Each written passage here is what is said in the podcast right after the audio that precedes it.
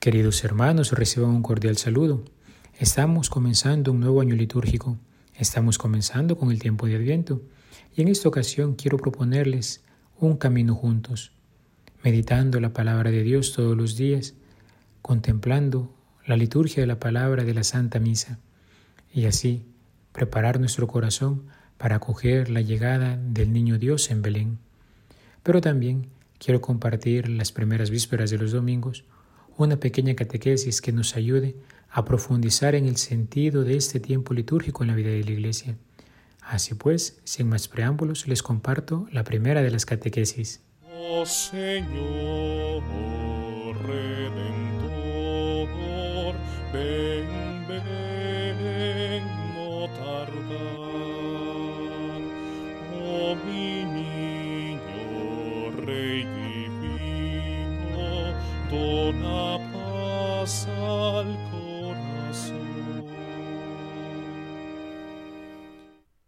Catequesis, el significado del Adviento.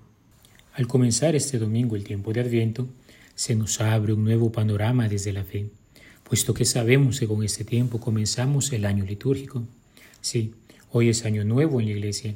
Las celebraciones de los misterios de nuestra fe han sido organizadas y ordenadas por la sabiduría de nuestra Santa Madre Iglesia a través de los diferentes periodos de tiempo, de manera que podamos meditarlos, contemplarlos y hacerlos vida a lo largo del año a través de la Sagrada Liturgia. Ella, por definición, es el culto de adoración y alabanza que como pueblo elegido le damos a nuestro Dios, unidos a Cristo como el cuerpo místico se une a su cabeza.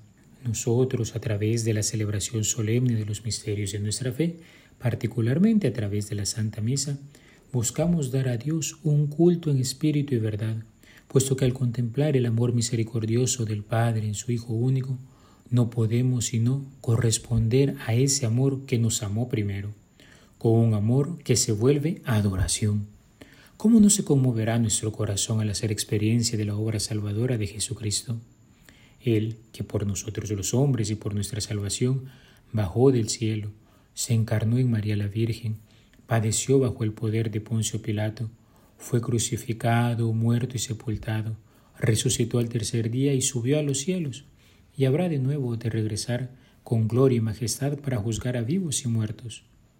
Ya lo decía San Juan de la Cruz, amor con amor se paga.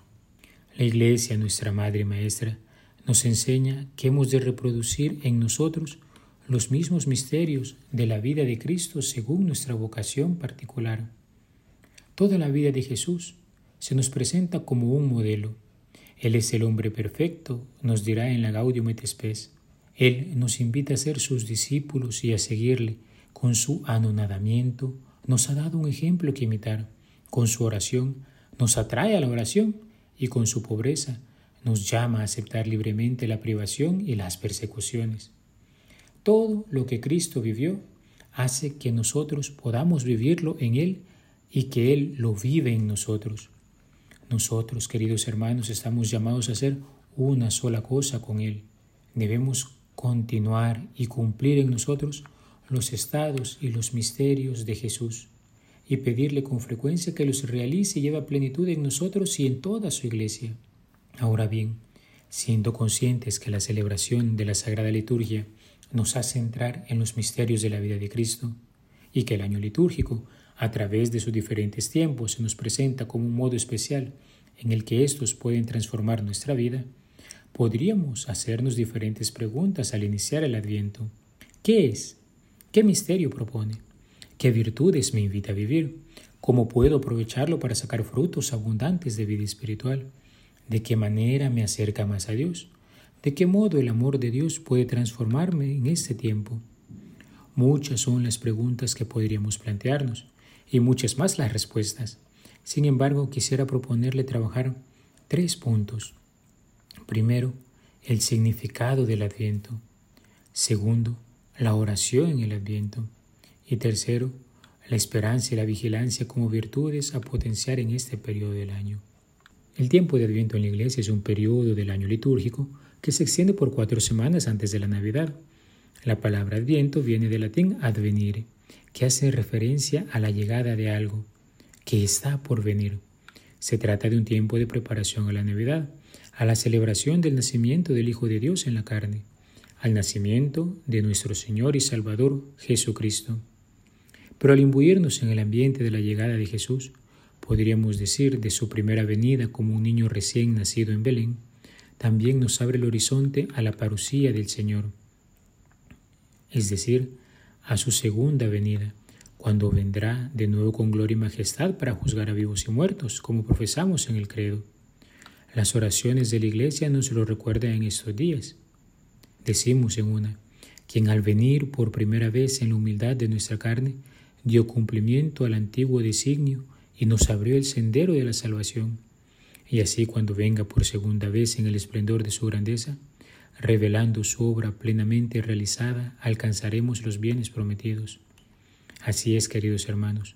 Por un lado, el Adviento es un tiempo en el que nos preparamos a celebrar con gozo el misterio de la encarnación y nacimiento del Hijo de Dios. Él, siendo de condición divina, se hizo uno de nosotros. Asumió nuestra humanidad para redimirla y salvarla. Es más, haciéndose hombre como nosotros, nos ha enseñado la altura y grandeza de la vocación para la cual fuimos creados. Lo diría San Juan Pablo II. Cristo Redentor revela plenamente el hombre al mismo hombre. Él nos enseña lo que significa ser seres humanos salidos de la mano del Padre con la altísima vocación de haber sido creados para ser hijos de Dios. Por su cercanía con la Navidad, se nos presenta el Adviento como un tiempo de dulce espera del Niño Dios. Se nos invita a meditar con el profeta Isaías, San Juan Bautista y con nuestra buena Madre, la Santísima Virgen María, la llegada de aquel niño en Belén, que habrá de transformar la historia de la humanidad. Por otro lado, el Adviento es un tiempo en el que recordamos que el Señor, que ha subido a los cielos después de Pentecostés, habrá de volver con gloria y majestad para un juicio. Si por el nacimiento de Cristo recordamos un acontecimiento del pasado, por su segunda venida se nos abre una perspectiva de futuro. Esta es una verdad de fe que no podemos olvidar. Lo decimos todos los domingos en el credo lo proclamamos anhelantes luego de la consagración en la Santa Misa. Anunciamos tu muerte y proclamamos tu resurrección. Ven, Señor Jesús. Y lo pedimos al Padre Eterno antes de la comunión. Venga a nosotros tu reino. Ciertamente la idea del juicio final podría sembrar en algunos cierta angustia, pero como dice el refrán popular, el que nada debe, nada teme. Es más, la segunda venida de Jesús nos debería llenar de alegría, puesto que aquel día nosotros conoceremos el sentido último de toda la obra de la creación y de toda la economía de la salvación, y comprenderemos los caminos admirables por los que su providencia habrá conducido todas las cosas a su fin último. El juicio final revelará que la justicia de Dios triunfa de todas las injusticias cometidas por sus criaturas y que su amor es más fuerte como la muerte, como nos lo recuerda la Iglesia en el Catecismo en el numeral 1040 se cuenta que el santo cura de Ars solía decir que solo en aquel día se conocería cuánto bien se hizo en un confesionario. Aquel día será el día en que podremos reencontrarnos con nuestro amado, presentarnos ante Él con frutos de amor. En ese sentido podemos decir que la segunda venida del amor de nuestras vidas nos invita a la vigilancia. Los profetas nos lo recordarán constantemente en estos días de tal manera que perseveremos en el bien, que perseveremos en el amor. La materia del juicio ya nos fue anunciada. Señor, cuando te vimos con hambre y te alimentamos o con sed y te dimos de beber, escuchamos en el Evangelio.